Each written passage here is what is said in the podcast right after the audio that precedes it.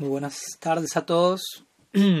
Desde Brighton, en Inglaterra, me encuentro en este momento. Muchísimas gracias, mi gratitud a, Juan y a todos los organizadores de este encuentro por haberme hecho parte del mismo. Me siento honrado, afortunado por ello, poder compartir con, con tantos pensadores y tantas eh, personalidades interesadas en, en acercarnos más y más a una síntesis eh, cada vez más idónea, más íntegra en cuanto a la complejidad que representa el, paradigma religioso, filosófico, nuestra sociedad contemporánea, nuestra experiencia postmoderna, etc. Y bueno, he sido invitado hoy a compartir algunas ideas sobre la noción de monoteísmo polimórfico en el Gaudiya Vedanta y subtítulo de esta ponencia es la Odisea ontológica del Sri Brihad Bhagavatamrita, con lo cual voy a intentar obviamente introducir y presentar algunas de estas nociones del glosario sánscrito que puedan ser relativamente nuevas para, para más de uno.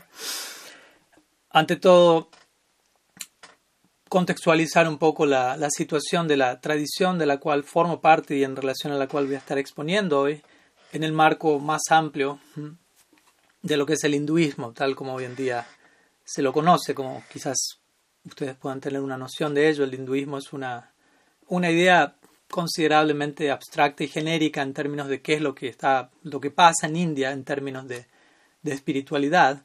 Y muchas veces uh, muchas de las impresiones más inmediatas de, de, qué trata el hinduismo se ven eh, convergen en la dirección del politeísmo eh, o del monismo, lo cual obviamente se encuentra presente como una de las tantas posibilidades dentro del, del desfile de paradigmas eh, ontológicos, teológicos allí. Pero al mismo tiempo, más allá de eso, tenemos una oportunidad, si se quiere, entre medio de ambas, considerada como el teísmo devocional o el Vedanta dentro del marco teísta, Vedanta devocional.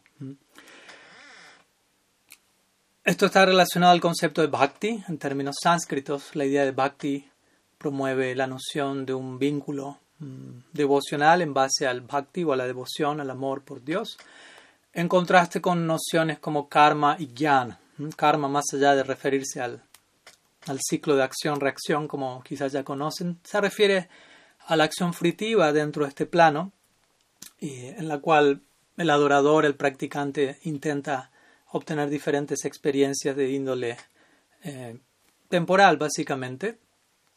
Y por otro lado, el concepto de gyan o conocimiento en última instancia apunta a la meta última de mukti o una liberación de orden em, monista, en donde la noción de individualidad se, se disuelve, se funde en una experiencia, en una percepción no diferenciada. Pero como digo, dentro de la escuela devocional del Vedanta, ya que a la hora de hablar de Vedanta también es importante diferenciar la más conocida tradición Vedanta, que es Advaita Vedanta, promulgada por Shankara, la cual apunta a esta noción no diferenciada, y por otro lado la noción del teísmo devocional vedántico, especialmente en este caso relacionado a la tradición que, que estudio y practico, conocida más específicamente como Gaudiya Vedanta, la cual promueve una noción monoteísta y por encima de ello, tal como el subtítulo de la exposición lo indica, una noción de monoteísmo polimórfico, lo cual obviamente nos habla de una noción de un Dios, quien se presenta dentro de esa unidad absoluta en una infinidad o variedad de, de rostros, podríamos decir. Un Dios en múltiples, múltiples presentaciones. Un, una personalidad infinita quien dentro de su infinitud expresa diferentes momentos emocionales. Muchas veces quizás están familiarizados con la noción de avatar. Sé que en Occidente hay por allí una, una película con ese nombre, si no me equivoco. la palabra avatar, que muchas veces es traducida como encarnación, técnicamente la etimología del término tiene que ver con avatar, de arriba hacia abajo, algo que atraviesa el plano superior y se manifiesta por estos lados sin ser tocado por la influencia de este plano. Y en la doctrina devocional vedántica se hablan de diferentes avatars, asankhya, innumerables, y cada uno de estos avatars podría ser básicamente, o, descensos divinos si se quiere, podría ser determinado como momentos emocionales en la vida del absoluto. El absoluto siendo en este caso comparado a un amplio, interminable y profundo océano, pero dentro del océano hay, hay oleaje, hay, hay movimiento. hay pero el movimiento se da dentro del marco de lo absoluto, básicamente. Entonces, en este marco, el absoluto es definido, presentado principalmente, de acuerdo al, ojo vedántico, en tres fases o en tres niveles, digámoslo así, de, de abordaje o de acercamiento, como Brahman, Paramatma y Bhagavan.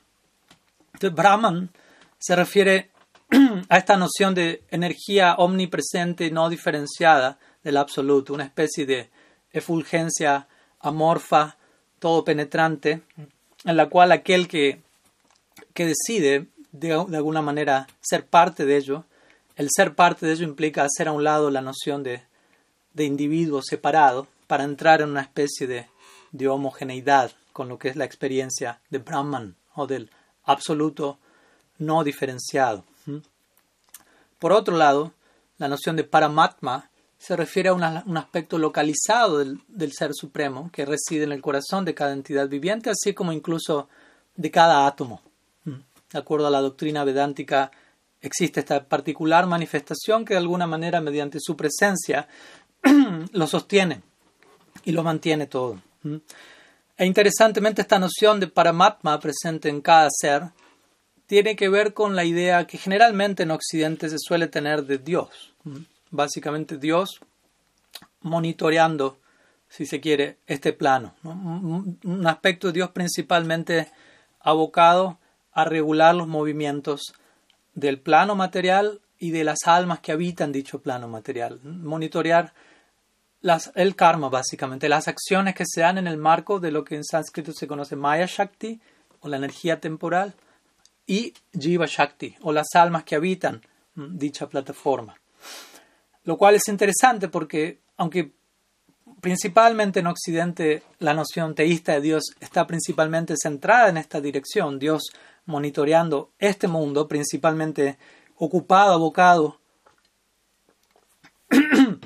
a lo que aquí acontece, por encima de esta idea, el Vedanta devocional introduce la la idea de Bhagavan, que es este tercer aspecto del absoluto. Y Bhagavan es una idea interesantemente que nos habla de Dios no tanto en relación a este mundo, Dios no tanto en relación a las almas en este plano, sino Dios absorto en su propia dinámica interna y personal, rodeado de una serie de entidades plenamente iluminadas e interactuando amorosamente con ellas estando tan absorto, tan empapado, tan envuelto por esa dinámica amorosa, que incluso pierde de vista en cierto nivel de ese, de ese intercambio, pierde de vista, por decirlo así, vamos a ir aclarando esta noción, su propia idea de la divinidad. O sea, queda tan enfocado y absorto en un tipo de interacción en particular, que su idea de Dios permanece, obviamente él sigue siendo Dios, pero su conciencia central en ese momento se ve predominada por el impacto de lo que en sánscrito se conoce como bhakti o devoción, amor espiritual. Entonces Bhagavan se refiere no tanto a Dios en relación a este mundo, sino a Dios en su propio mundo, Dios en su hogar, Dios en su vida privada, si se quiere. En sánscrito esto recibe el nombre de lila, lo cual es toda una noción que, merece otra, otra exposición aparte. Lila se traduce como juego, juego divino. Y así como a veces en este mundo podemos decir cuando estamos aburridos, nosotros jugamos y nos absorbemos en ese juego hasta el punto que el juego pasa a volverse nuestra realidad. De alguna manera uno podría decir la omnisciencia, la omnisciencia que, acompaña el hecho de ser Dios, omnisciencia, omnipresencia, etc., en un punto puede terminar siendo, muchas veces se presenta de esta manera, poéticamente, incluso uh, si se quiere, cómicamente en el marco filosófico, la omnisciencia termina siendo aburrido, algo aburrido para Dios, por el hecho de que ya lo sé todo, ya sé que va a pasar en pasado, presente y futuro, la omnipresencia se torna un tanto tediosa ya que no hay donde pueda ir, ya que ya estoy en todas partes, y así como cuando uno está aburrido juega, Dios no es la excepción a esta regla, y en un punto él comienza a jugar, y esto se conoce como lila.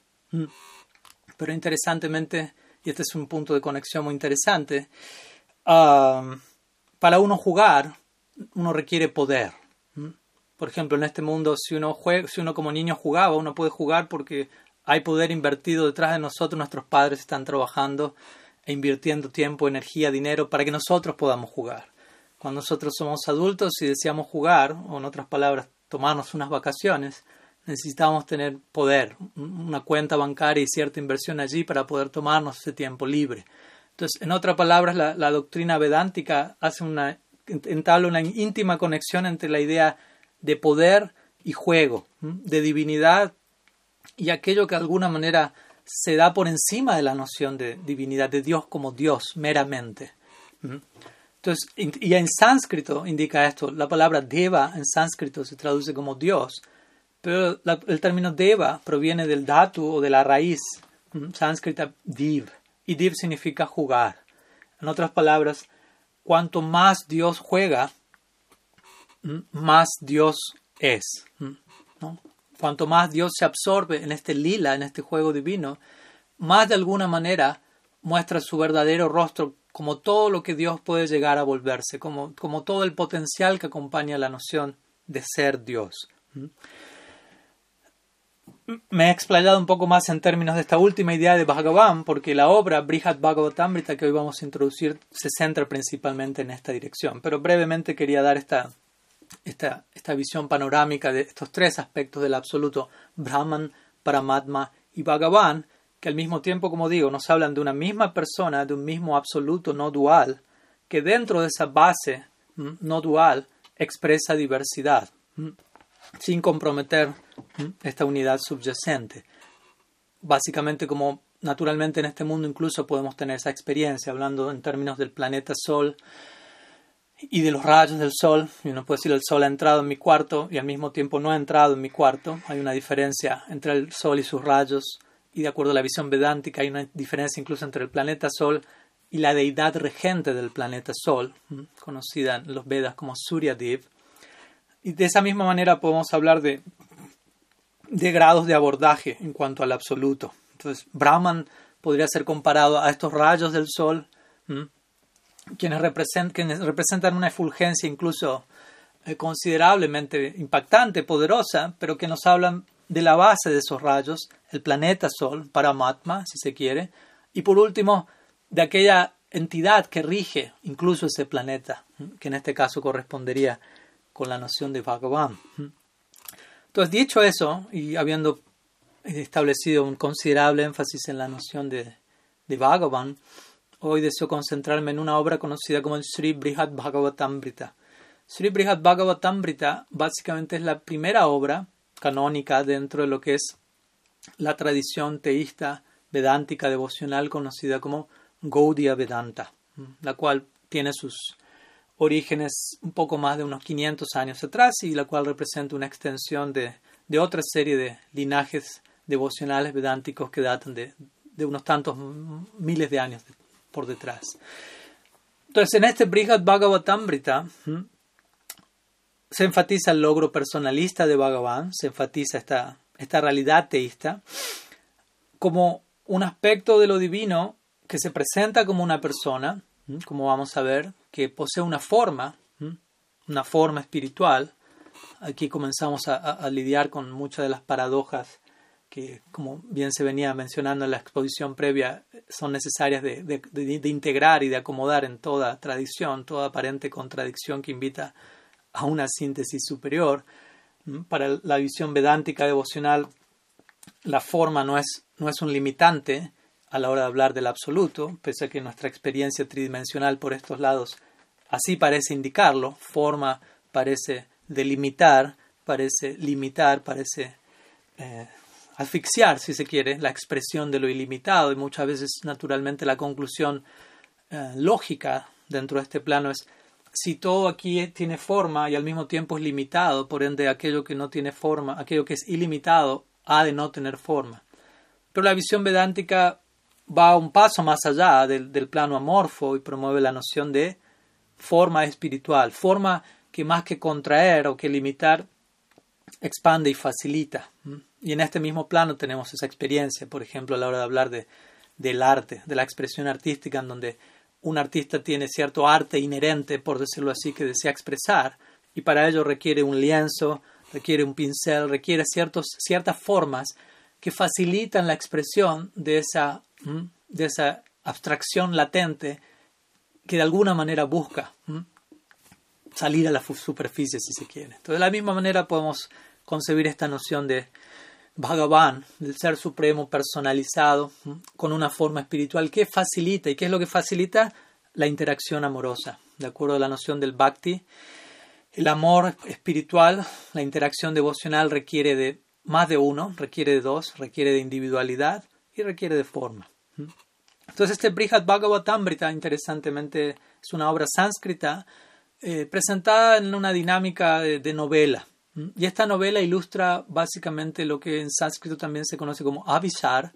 Avisar es un término muy interesante que habla del viaje romántico. Muchas veces es utilizado en términos estéticos o en la poesía secular en India, cuando una, cuando una dama sale al encuentro de su amado o viceversa.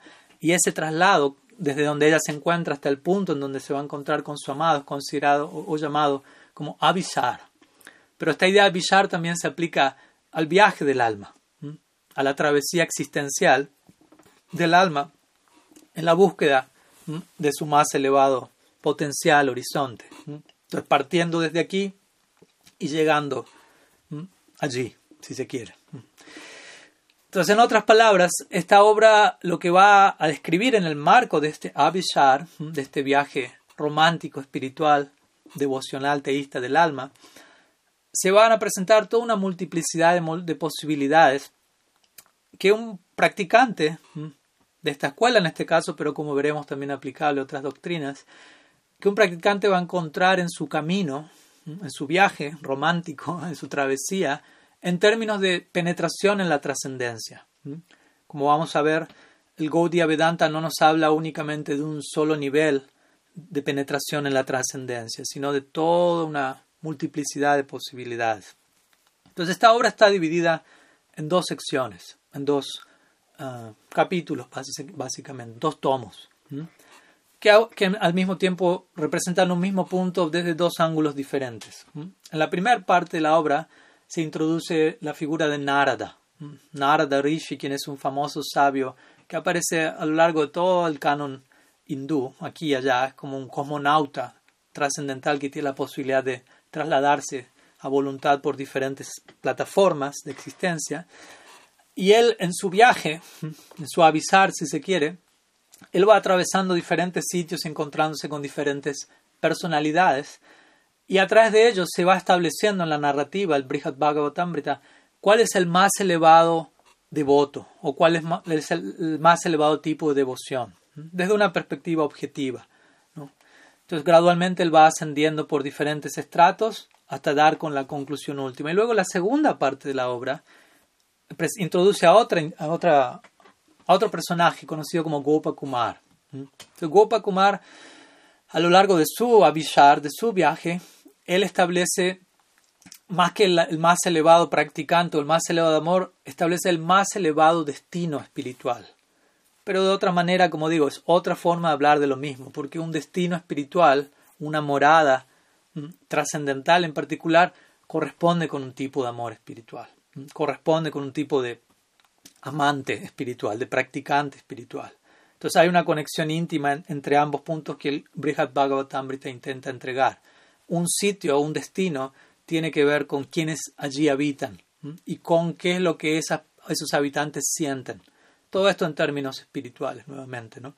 Entonces aquí, más que implicar un traslado geográfico a diferentes estratos, el traslado, el movimiento, los destinos se dan en términos de conciencia. El movimiento es a nivel de un tipo de foco en particular en una dirección u otra. Entonces, estos diferentes destinos espirituales representan algo así como los diferentes escenarios apropiados sobre los cuales se, va a presentar la pieza dramática del lila o del juego divino en la trascendencia. Si en algo se especializa o se caracteriza el Gaudiya Vedanta es en, ilustrar la, la, disciplina espiritual y el logro último de la disciplina espiritual en términos estéticos, con lo que es el concepto de raza o sagrado arrobamiento estético, en donde el absoluto en última instancia es representado como tal, en términos de experiencia estética y extática y lila, como digo, en términos de una dinámica de juego divino en donde se da un tipo de interacción en particular, todo lo cual requiere un escenario específico. Y otro punto importante que se da en este Brihad Bhagavatamrita es la idea de cómo cada una de las formas espirituales de Dios, cada una de las diferentes presentaciones o como dije, momentos emocionales, diferentes rostros del absoluto, cada una de estas formas es por decirlo de alguna forma, tallada por un tipo de amor en particular. De acuerdo al tipo de bhakti, de acuerdo al tipo de devoción, amor que el devoto posee, eso impacta de tal forma en el absoluto que le hace adoptar una determinada presentación, la cual es correspondiente, necesaria, para un tipo de amor en particular. Si un devoto tiene un anhelo de servir, de adorar al absoluto, con un sentimiento paternal o maternal, naturalmente el absoluto va a tomar la forma correspondiente para que ese tipo de interacción se pueda facilitar. De alguna manera nosotros mismos en, una medida tenemos experiencia de ello. Por ejemplo, cuando nos encontramos ante nuestros padres, somos un hijo. Cuando estamos ante nuestra, con nuestras abuelas, somos nietos. Con nuestros hijos, con nuestras eh, esposas, somos esposos y viceversa. Obviamente la persona es la misma, pero al mismo tiempo encontramos multidimensionalidad dentro de nuestra expresión individual. Entonces, eso acontece con nosotros aquí en este plano, la, idea vedántica, si eso acontece con nosotros dentro de la experiencia condicionada por una mente aún no del todo iluminada, cuánto más eso acontece en un plano iluminado y en relación al absoluto. Entonces, en otras palabras, esta idea central que el Brihad Bhagavatamrita intenta entregar es, existen diferentes formas de Dios, hay polimorfia, pero esas diferentes formas de Dios se dan a diferentes formas de amor, diferentes variantes amorosas. El amor no es eh, unidireccional en un sentido, no es abstracto, ¿no? no hay un solo tipo de amor. Existe el amor, como digo, de padre, de madre, de hijo, de hermano, de sirviente, de amante, etc. Y cada forma de amor que conocemos en este mundo y que de acuerdo a la doctrina Gaudiya Vedanta existe en este mundo principalmente porque existe en el otro mundo y lo que llegamos a encontrar aquí prácticamente no es, no es más que un reflejo, un indicativo de lo que allí existe de forma permanente y profunda en su más elevado sentido. Recuerdo en una ocasión alguien le preguntó a mi maestro, ¿existe realmente la vida sexual allí? No. ¿Existe la vida sexual en el plano espiritual? Y la pregunta insistía, pero ¿realmente? ¿Existe realmente? Y él respondió, ¿no? como en, formato koan, if you will, de una manera interesante. Él dijo, tú no entiendes. ¿no? Aquí, no existe, aquí no existe vida sexual real. ¿no? Básicamente indicando, allí es, allí es donde todo existe de manera real y lo que aquí recibimos es una una versión diluida de lo que allí existe en su max pleno exponente. Esa es básicamente la, orientación Gaudiya Vedanta en, relación a, los diferentes planos de existencia. Entonces, diferentes formas de Dios existen debido a diferentes formas de amor. Entonces, un mismo Dios, monoteísmo polimórfico, presentándose a sí mismo en diferentes eh, rostros debido a diferentes tipos de afecto porque básicamente como el Bhagavad Gita, Krishna lo indica en el Bhagavad Gita en otros textos, en la medida en que alguien se acerca a mí de alguna manera en particular, que me adora a mí, que medita en mí de una forma en particular, yo reciproco acorde a ello.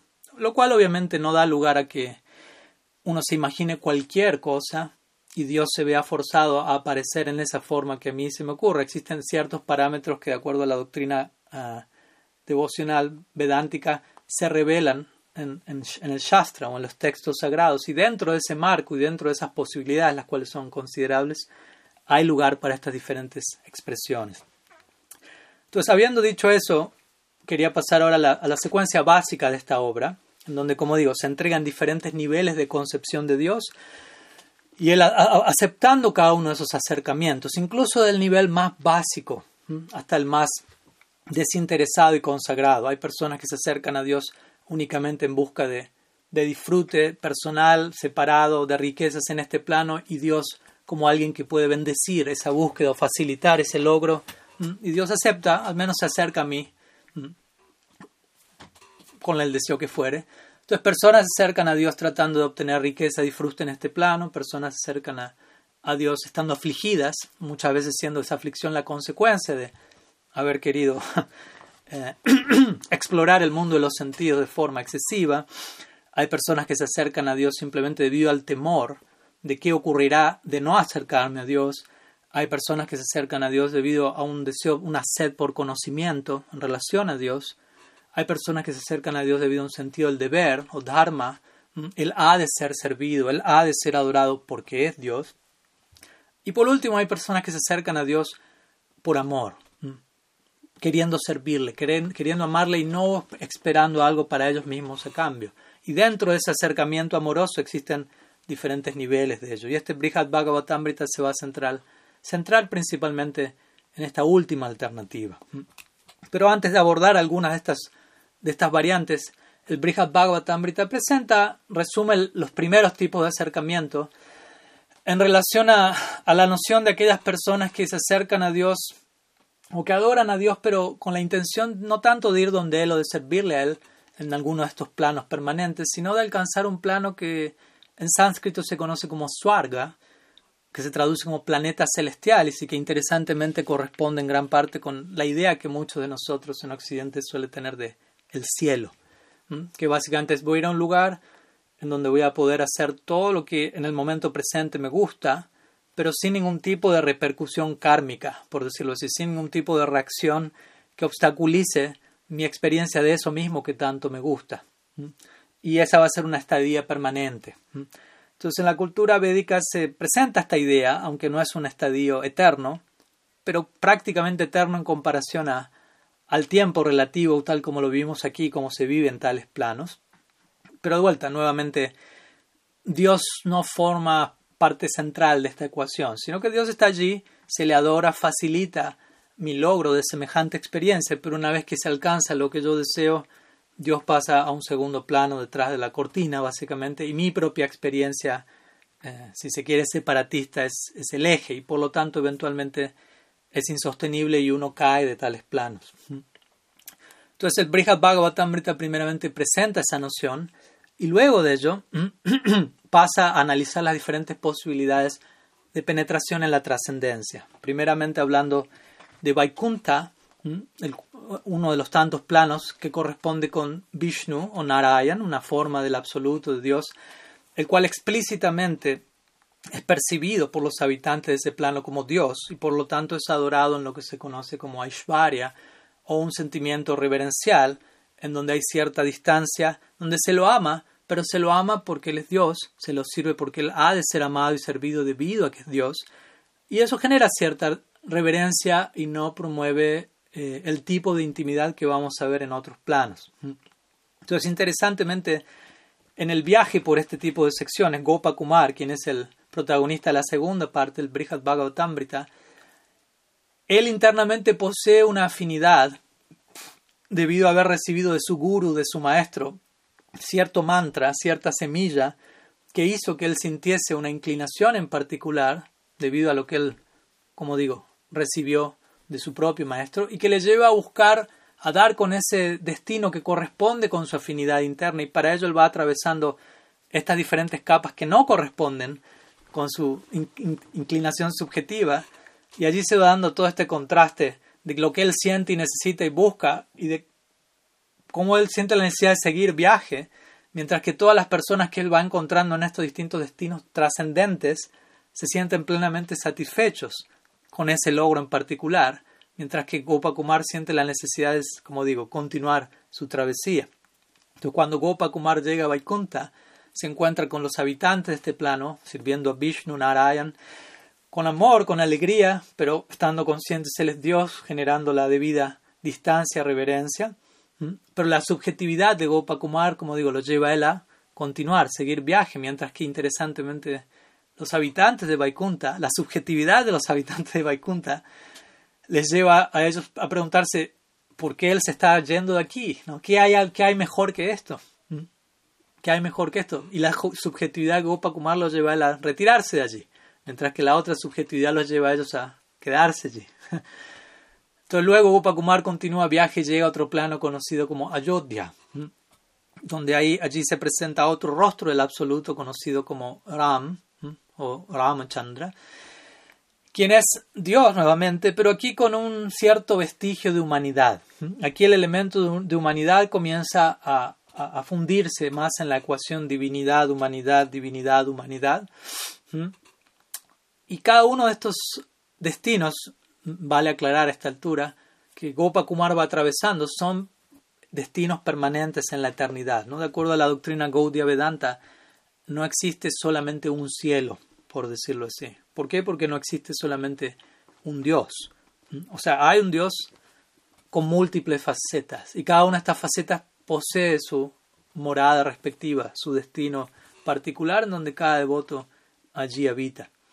Entonces, en esta plataforma donde Gopa Kumar se encuentra con Ram, Ram es una forma del absoluto que aparece como un, como un rey ideal, como un rey completamente libre de toda corrupción, completamente dedicado al, Dharma, al deber, al, autosacrificio en pos de sus súbditos, etc. Y allí él se encuentra también con, el epítome o el, el ejemplo perfecto de devoción por Ram. En cada una de estas moradas él va encontrando a los ejemplos perfectos de devoción por ese aspecto en particular. Entonces el ejemplo idóneo de devoción por Ram es Hanuman, conocido como, en que aparece como forma de, mono, mono humano. Entonces un aspecto muy importante aquí en relación a lo que es la, la noción de objetividad, subjetividad, es que Gopa Kumar posee una afinidad, como vamos a ver, no por Ram, sino por Krishna y una forma en particular de Krishna. Y Hanuman está totalmente parcializado, si se quiere, espiritualmente por Ram. Pero cuando ambos se encuentran, no hay choque alguno, no, hay choque alguno en términos de ah, conflicto teísta, ontológico, ni nada por el estilo, sino que ambos tienen muy en claro, estamos adorando a la misma persona, pero en diferentes modalidades, si se quiere. Esto en sánscrito se conoce como tatua y bhava.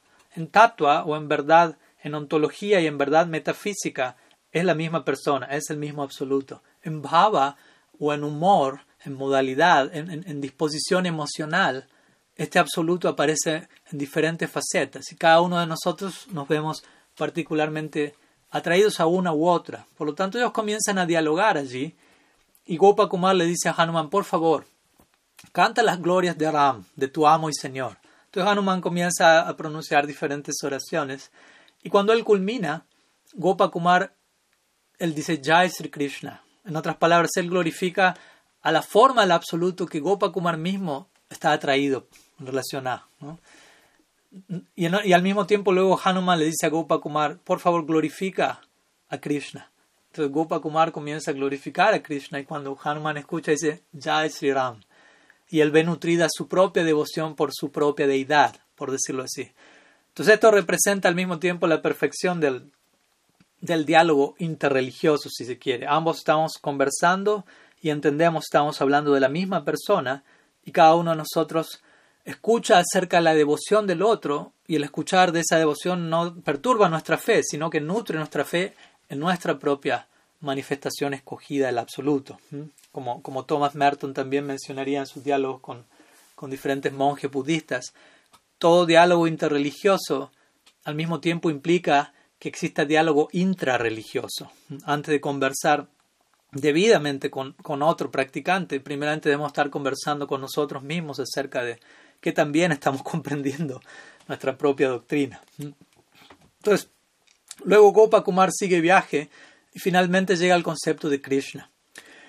Krishna en el Brihad Bhagavatamrita es descrito en términos de humanismo divino, lo que podríamos llamar. Es el absoluto, pero al mismo tiempo en una presentación que se asemeja, se acerca lo más posible a nuestra experiencia humana. Nara Lila, juego divino semejante a la experiencia humana. Y allí Krishna es servido, adorado en diferentes disposiciones. En, en un humor de servidumbre, en un humor de amistad, interesantemente, de igual a igual, como un amigo, o en humor de Vatsalya, que significa relación paternal o maternal, en donde Krishna no es visto como el padre o madre, sino que él es el hijo y es el objeto del afecto paternal y maternal de devotos con dicha afinidad.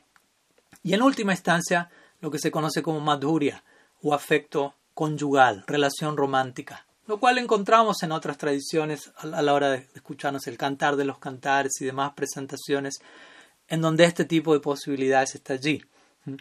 Entonces esta noción de Krishna y de humanismo divino nos habla no solo de Krishna como Dios, como dije hace un rato, sino más bien de Dios aburrido de su omnisciencia, omnipotencia y absorbiéndose en juego divino y siguiendo siendo Dios en alguna parte, por decirlo así, pero siendo algo más, siendo Él mismo. Dios cuando Dios quiere ser el mismo. El ejemplo que a veces se da es el presidente de un país, él se encuentra en la casa presidencial, él es el presidente, todos están conscientes de ellos, todos actúan acorde, pero cuando él llega a su hogar, quizás su nieto lo está esperando y el nieto no está pensando, el presidente de la república está llegando, él piensa, mi abuelo está llegando.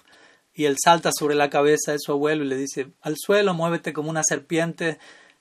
Y esa persona que quizás pueda presionar un botón y acabar con un país, se encuentra arrastrándose por el suelo por la fuerza del afecto. Y en ese momento él está completamente olvidado de su rol como presidente, aunque lo sigue siendo. Él es alguien más allí, no es alguien menos. Él sigue siendo presidente, pero se vuelve algo más. Entonces esta idea en la cultura vedántica devocional es conocida no solo como Bhagavan, sino Swayam Bhagavan, lo cual significa Dios cuando Dios desea ser el mismo, Dios más allá de Dios, Dios en la intimidad de su hogar, en la intimidad, en la informalidad del afecto más profundo. Y todas las necesidades que surgen a partir de ello, a partir del amor. Entonces, aquí encontramos a un Dios olvidado de su divinidad y abocado a la celebración de la plenitud de su propia existencia. Dios es pleno en sí mismo, sus devotos son plenos en sí mismos y se reúnen para celebrar su mutua plenitud. Cuando uno está lleno, cuando uno está vacío, tiene ciertas necesidades en términos de llenar ese vacío.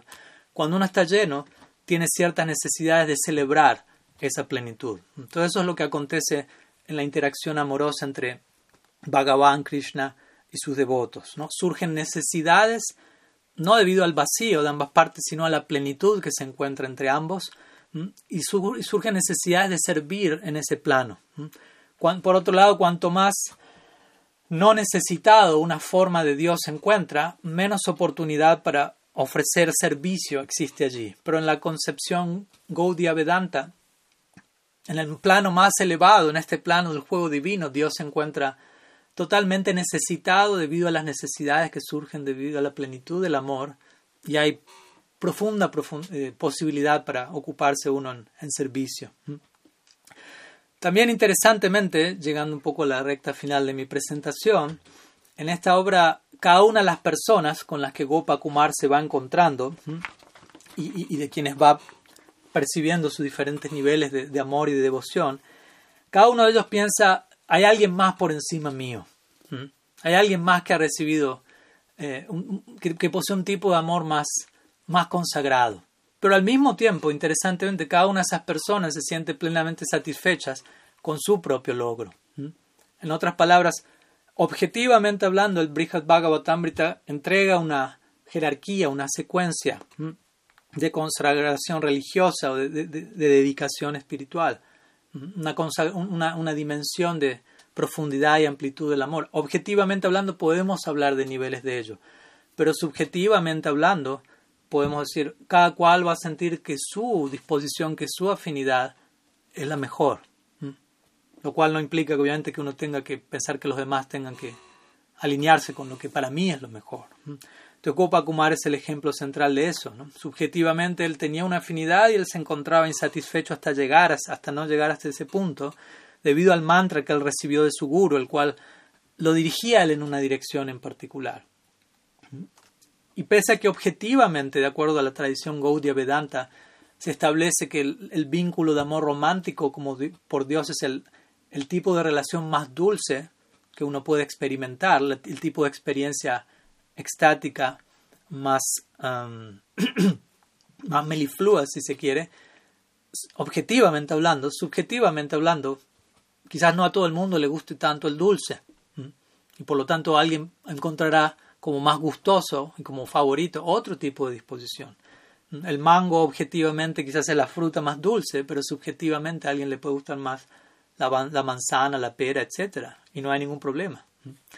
Cada cual va a sentir que su abordaje del, absoluto es lo, el mejor y cada cual tiene razón, básicamente. Entonces en esta obra encontramos de igual manera el énfasis, un igual, un tipo similar de énfasis en objetivamente cuál es el tipo de abordaje más profundo y más intenso en términos de raza o sagrado arrobamiento estético, pero al mismo tiempo un igual tipo de énfasis en cuanto a la subjetividad de para cada cual su experiencia personal va a ser la individual, va a ser la, la superior un breve resumen, obviamente esta obra consta de cientos y miles de versos, requiere una exposición muchísimo más detallada, pero intenté en esta exposición mm, compartir algunas nociones del rol y la interacción entre, entre la objetividad y la subjetividad, o incluso la supersubjetividad, si se quiere, en el marco de la teología, la ontología del Gaudiya Vedanta, a través de lo que fue su primera, mismísima primera obra dentro de la tradición lo cual, siendo la primera obra, la tradición de alguna manera contextualiza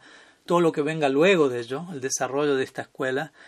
Eh, y como digo, en una tradición que aboga por ambos elementos como fundamentalmente necesarios para permitir la existencia del otro.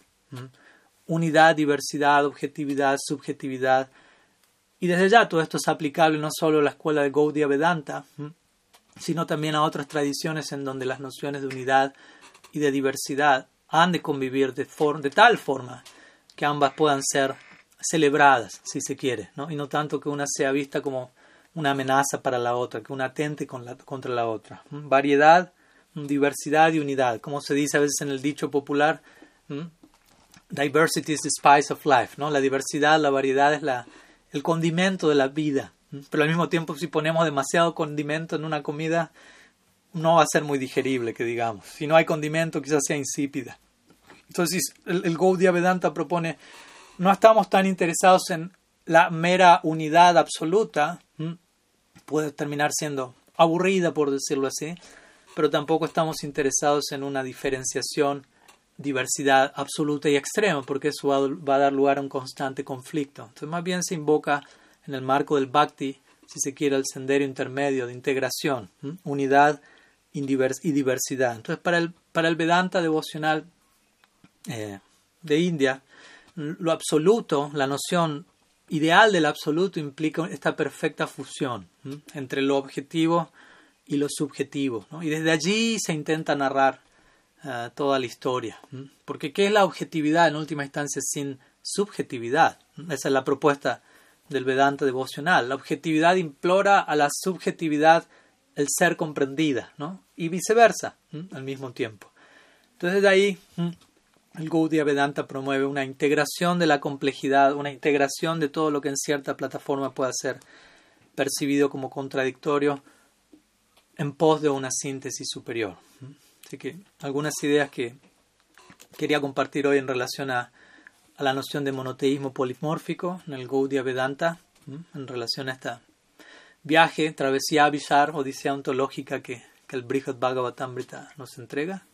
Muchas gracias por, por su tiempo, por su atención, por la invitación y, y, desde ya, si no me equivoco, quedan algunos minutos si es que alguien tenga algún, alguna pregunta, algún comentario.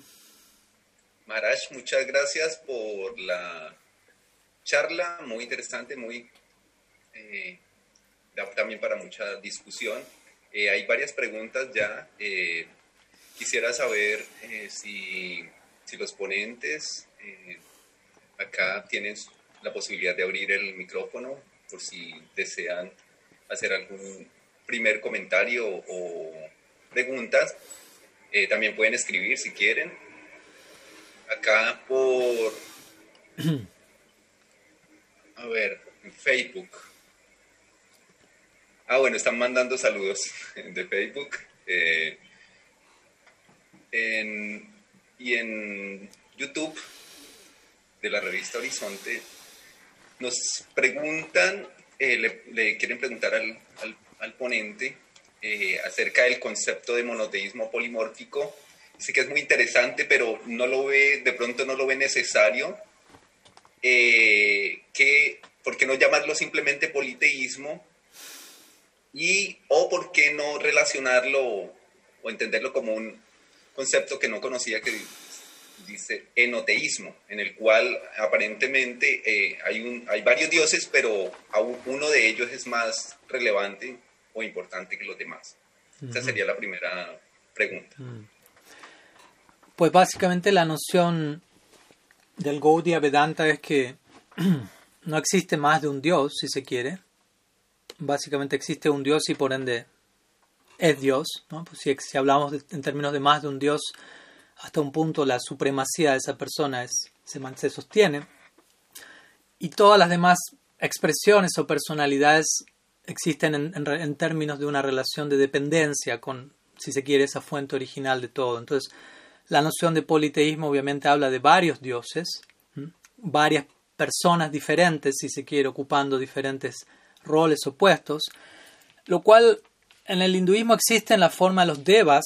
A veces se utiliza esta idea de los devas o los dioses. Hemos oído cerca de Brahma, Shiva, Saraswati, etc. Indra, todo un panteón casi interminable. Se menciona que son 33 millones de ellos. No los vamos a mencionar a todos, no nos da el tiempo.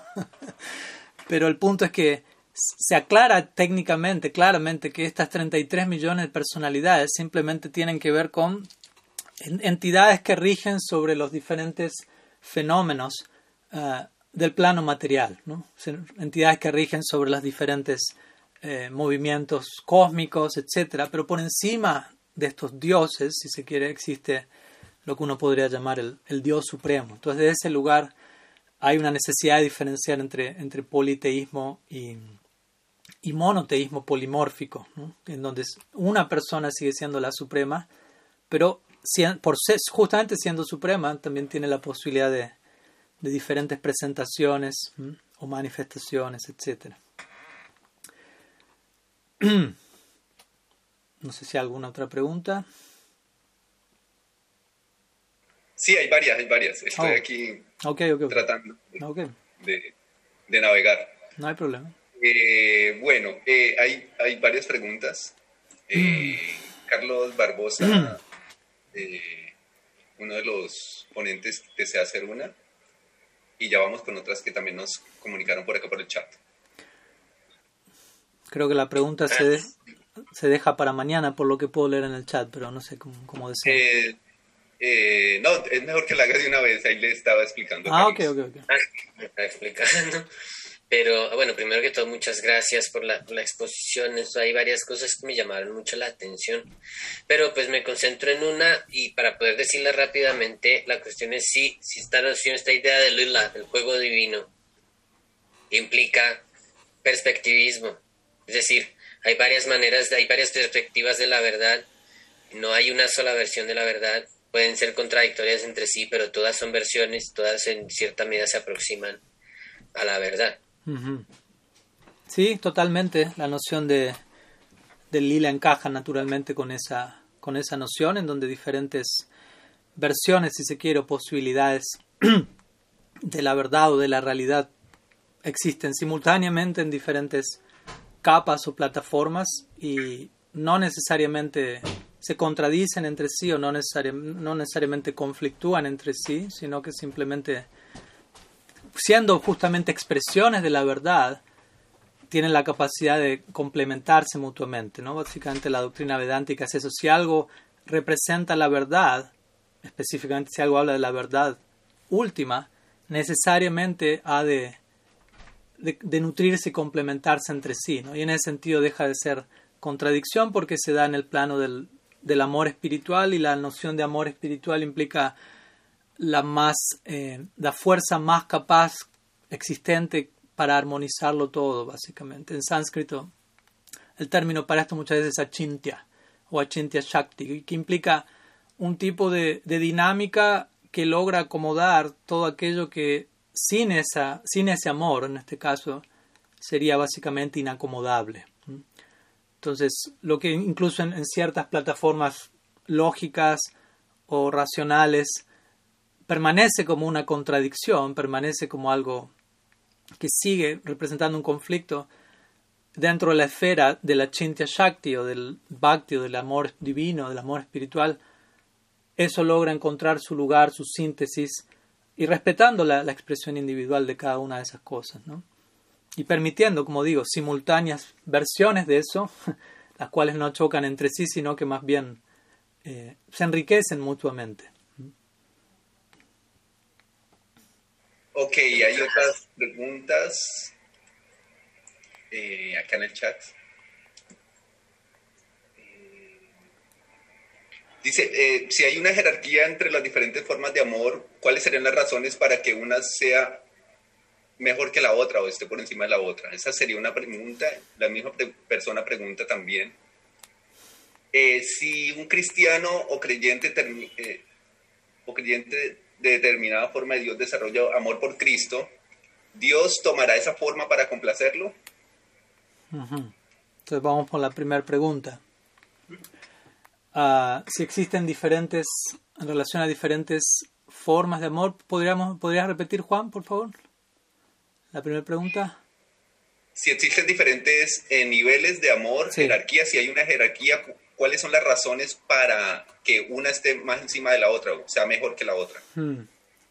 Como menciono, ¿no? Eso va a ser algo que puede establecerse desde un lugar, desde una perspectiva objetiva, en donde, por ejemplo, como digo, una, entidad puede adorar a Dios debido a que, o amar a Dios debido a que Él es Dios, y alguien, otra persona está amando a Dios no porque es Dios, sino por, por quién es Él, más allá del, del puesto. Es como yo decir, yo amo al presidente porque es el presidente. Hay un tipo de aprecio debido a esa designación, pero cuando yo llego a conocer a esa persona, incluso más allá de esa designación, el, tipo de intimidad, de afecto es diferente. Entonces, de acuerdo al, al, a la perspectiva Gaudiya Vedanta, el termómetro, si se quiere, para medir eh, la, superioridad objetiva de un tipo de amor es, de vuelta, este concepto de, raza o el tipo de experiencia extática o sagrado arrobamiento estético que se da en el, en el devoto. No, no, no tenemos hoy quizás tiempo para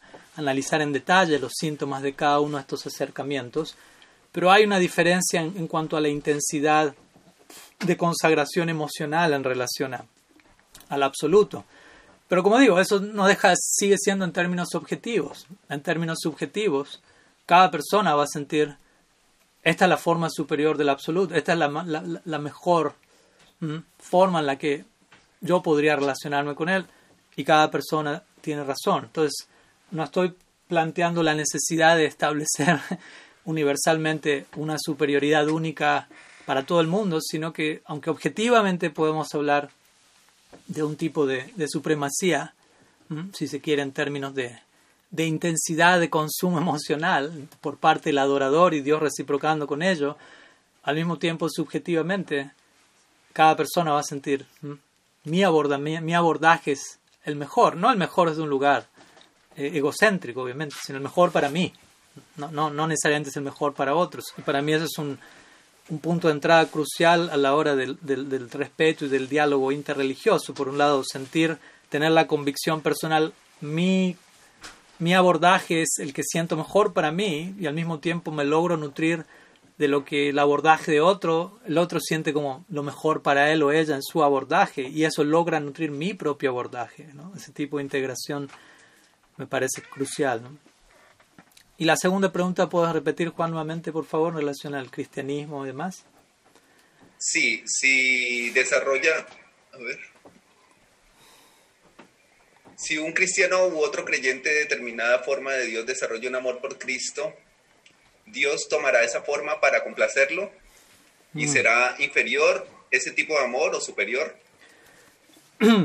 vuelvo a repetir, ¿no? La idea de que será inferior o superior no tiene tanto que ver con, con lo que uno en última instancia pueda mencionar objetivamente. Para el Gaudiya Vedanta la, la, realidad última es eh, tremendamente subjetiva y súper subjetiva. La objetividad es obviamente una plataforma necesaria en la cual establecernos para luego ser arrojados profundamente, si se quiere, a un mundo de, de, objetividad subjetiva, si se quiere. Entonces, no puedo hablar de manera específica porque cada persona también su abordaje de, la realidad de Cristo de cada persona no es precisamente la misma, no todo el mundo tiene la misma noción de, quién es Cristo. Por lo tanto, su abordaje es diferente y la reciprocidad que llega a través de eso va a corresponder con una forma en particular. Algunos cristianos que personalmente conozco conciben a Cristo como no como Dios, sino como un guru, si se quiere, como el principio del maestro, a través del cual uno llega al Padre. ¿no? Jesucristo mismo en, contadas ocasiones expresó en tales términos. Algunos otros concebirán a Cristo como Dios mismo apareciendo en esta forma que sintetiza humanidad, divinidad. Entonces, nuevamente, de acuerdo a la orientación conceptual que acompañe la adoración de uno, va a haber un determinado fruto, una determinada manifestación de la realidad, lo cual obviamente no quiere decir que, por decirlo así, que si yo deseo concebir a Jesucristo como un rockstar, él está forzado a manifestarse con una guitarra eléctrica por la eternidad, porque esa es mi idea. ¿no? Como digo, hay ciertos parámetros, cierto criterio, al menos dentro de la tradición del Gaudiya Vedanta, en donde hay ciertos parámetros en los cuales uno puede abordar a la divinidad y eso va a dar un determinado resultado, que son parámetros lo suficientemente amplios y variados como para tener que escoger allí, ¿no? Entonces, pero básicamente esa sería la noción, ¿no? A través de, si uno se adora a Dios de una determinada manera y esa manera eh, encaja, digámoslo así, con, el perímetro escritural de la tradición específica que uno siga, va a haber una amplitud de posibilidades, al menos dentro de la tradición del Gaudiya Vedanta, en los que Dios va a revelarse a esa persona en particular. Eh, acá hay otra pregunta en, el chat de Zoom que no la veo tan clara. Que, la voy a leer. ¿Qué característica debería tener un fenómeno para atribuirle una entidad divina, es decir, para considerarse una, como divino, me imagino? Eh, siguiendo la primera respuesta que dio el ponente Swami. Hmm. Sí, tampoco personalmente estoy tan seguro si comprendo la, la intención de la pregunta. Eh, ¿Qué característica debería tener un fenómeno para una entidad divina? Pues, o sea, por lo que entiendo, y ahí Carlos me dirá si, si entendí bien la, la pregunta, y pido perdón si no lo he hecho, pero básicamente, de vuelta, el concepto de divino puede ser un tanto eh, esquivo en el sentido de que, estrictamente hablando, de acuerdo a la doctrina Gaudiya Vedanta, en última instancia todo es divino, porque todo tiene una, una conexión eh, inherente con su fuente divina. Incluso, como mencionaba nuestra exponente primera, ¿no? Eh, cualquier átomo, cualquier elemento puede ser, tiene el potencial de ser venerado si uno tiene el ojo para, para reconocer ese vínculo con lo divino. Como una vez le preguntaron a, un maestro, ¿no? ¿por qué ustedes en, en, la, en la India adoran a la vaca? y él dijo, en, verdad, en nuestra cultura no adoramos a la vaca, en nuestra cultura lo adoramos todo, adoramos la escoba con la que se barre el templo, adoramos cualquier átomo, porque cada átomo, estrictamente hablando, posee el potencial de revelarnos a su fuente divina. Y por ende, todo es divino en ese sentido. Entonces, obviamente que tengamos esa visión, eso es otra cosa, y, en, eso trata el, concepto de sadhana o de práctica espiritual, a través de la cual la visión del, del, practicante, del estudiante, se va disciplinando, si se quiere, se va forjando, se va purificando, de manera tal, mediante una educación, una orientación conceptual, una disciplina práctica meditativa, en donde todo gradualmente comienza a cobrar vida, si se quiere, ante los ojos internos de uno y todo comienza a mostrar su conexión con lo divino, lo cual de vuelta, en un sentido, en ese sentido uno puede decir de manera más monista, todo es Dios, en el sentido de que todo es una energía de lo divino, pero al mismo tiempo la doctrina Gaudiya Vedanta dirá, no todo es Dios, ¿no? todo es un Dios en el sentido de que todo está conectado con su fuente y todo es un tipo de energía de Dios. Así como dijimos hace un rato, uno puede decir entre el sol y sus rayos no hay diferencia. Entró el sol cuando entraron los rayos, pero al mismo tiempo hay una diferencia. Entonces esta doctrina se conoce como Achintya Veda Abhida Tattva. Ese es el sistema filosófico, técnicamente, oficialmente hablando, el Gaudiya Vedanta, que quiere decir unidad y diversidad simultáneamente, conviviendo simultáneamente. ¿Mm? Entonces, muchas gracias, Carlos. Me alegro que la respuesta haya sido satisfactoria. Gracias por la pregunta. muchas gracias por las preguntas y comentarios. Gracias, eh, muchas gracias, Swami, por su charla. Eh, continuemos ahora entonces con el siguiente ponente, eh, el último de esta primera tanda.